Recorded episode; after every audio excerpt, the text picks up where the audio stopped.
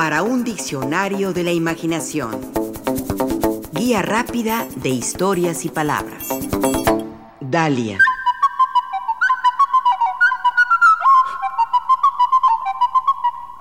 Hay flores que identificamos como muy mexicanas. El cempasúchitl, la orquídea pelícano, los alcatraces muy presentes en un cuadro muy famoso de Diego Rivera y la Nochebuena. Pero la flor nacional, por decreto presidencial, es la dalia. La hermosa dalia de colores rojos o rosáceos, incluso amarillos, de gran importancia como planta de ornato.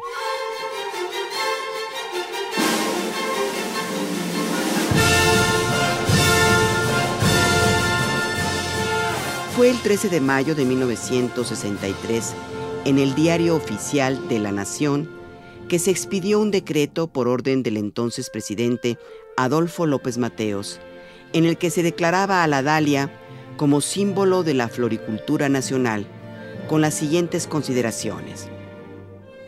Que la República Mexicana posee una gran diversidad de flores nativas de especial valor estético, ornamental y económico, entre las que se encuentra la flor de Dalia. Que las flores mexicanas, por sus características peculiares, han merecido distinción tanto en el país como en el extranjero, y entre ellas particularmente la flor de la Dalia. Que la admiración a dicha flor motivó a que una de las especies fuera distinguida con el nombre de Dalia Juárez, en honor del benemérito de las Américas, don Benito Juárez.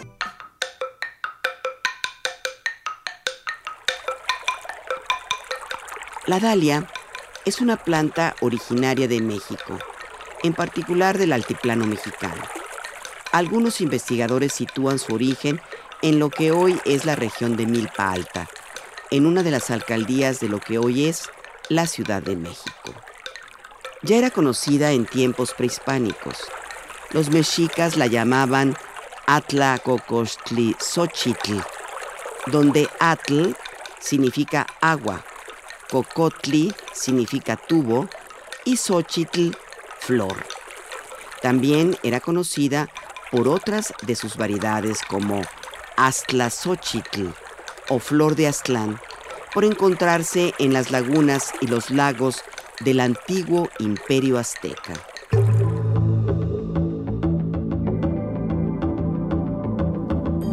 En la actualidad existen tan solo 36 variedades originarias de México. Pero como la dalia fue una flor muy aceptada en Europa y en Rusia, se calcula que existen alrededor de 20.000 variaciones en todo el mundo. Leemos en un boletín de la Secretaría del Medio Ambiente de la Ciudad de México que las variedades de la dalia son tantas y tan diversas que si cada día alguien le regalara una dalia distinta a su pareja, no se repetiría en más de 50 años. Hay que añadir que algunas variedades de dalias pueden tener más de 500 pétalos.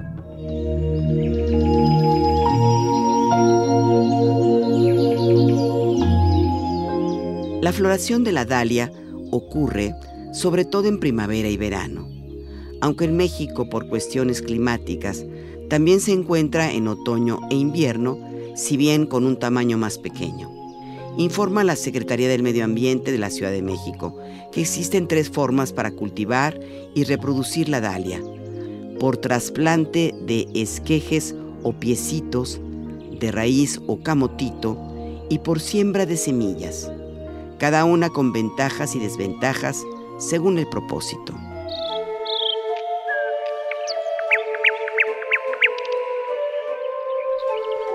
La existencia de la dalia, además, depende de los insectos polinizadores. Cada vez que una polilla o avispa se posa en ellas para extraer el néctar, en su cuerpo y alas se le adhiere polen que luego llevará a otra dalia, con lo que se favorece su reproducción. Entre los insectos más asiduos se cuentan algunas variedades domesticadas y silvestres de abejas, así como mariposas, polillas y avispas.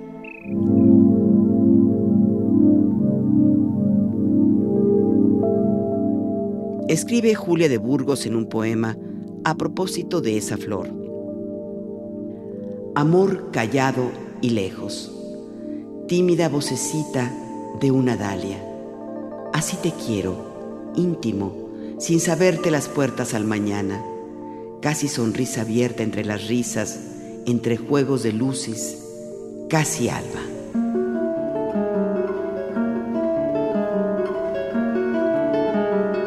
Y Federico García Lorca. ¿No viste por el aire transparente una dalia de penas y alegrías que te mandó mi corazón caliente regresar a sonetos del amor oscuro? Juana de Barboru, por su parte, escribía lo siguiente. Tómame ahora que aún es temprano y que llevo dalias nuevas en la mano. Tómame ahora que aún es sombría esta taciturna cabellera mía.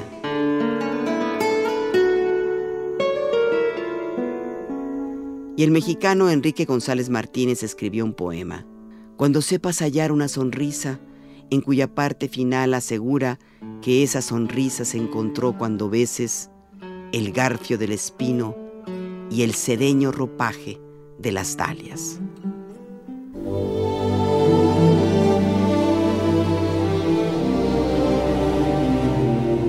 En la literatura, aparte de esos poemas, aparece en uno de Verlaine, donde compara a una cortesana con una dalia, pues escribe, Igual que tú es la dalia, reina de los brillantes colores, que levanta su flora sin olor junto a los lujuriosos jazmines enervantes.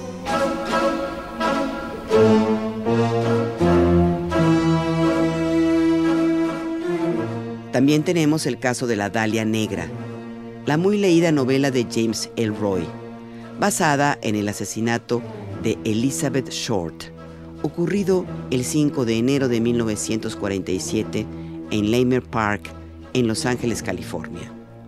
Short, a quien apodaban la Dalia Negra, era una bella mujer, aspirante actriz, cuyo cuerpo fue mancillado de una forma horrible y escalofriante. Fue un caso muy sonado, y aunque se barajaron muchos nombres, incluso de algunos famosos de Hollywood, nunca se dio con el culpable.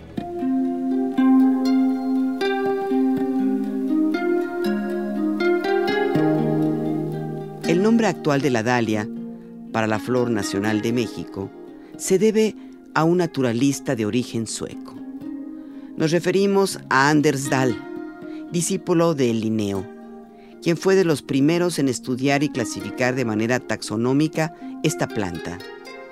El apellido Dahl, hay que decirlo, es de origen nórdico y significa valle. Los neandertales, por ejemplo, se llaman así por haber sido descubiertos en el valle Odal o Tal de Neander, en Alemania.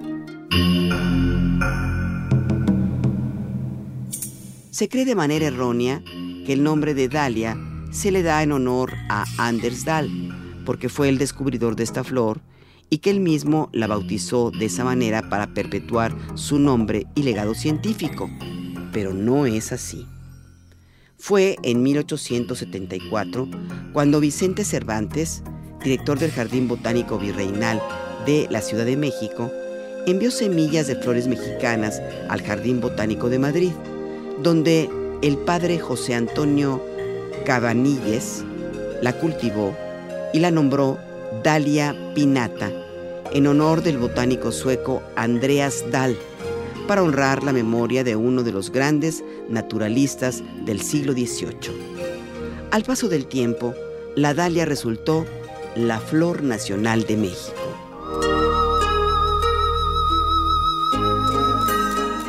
Es una bella planta de ornato, sí, pero de ella también se elabora sopa de guía con sus pétalos y de su tubérculo se obtiene una rica mermelada baja en azúcares.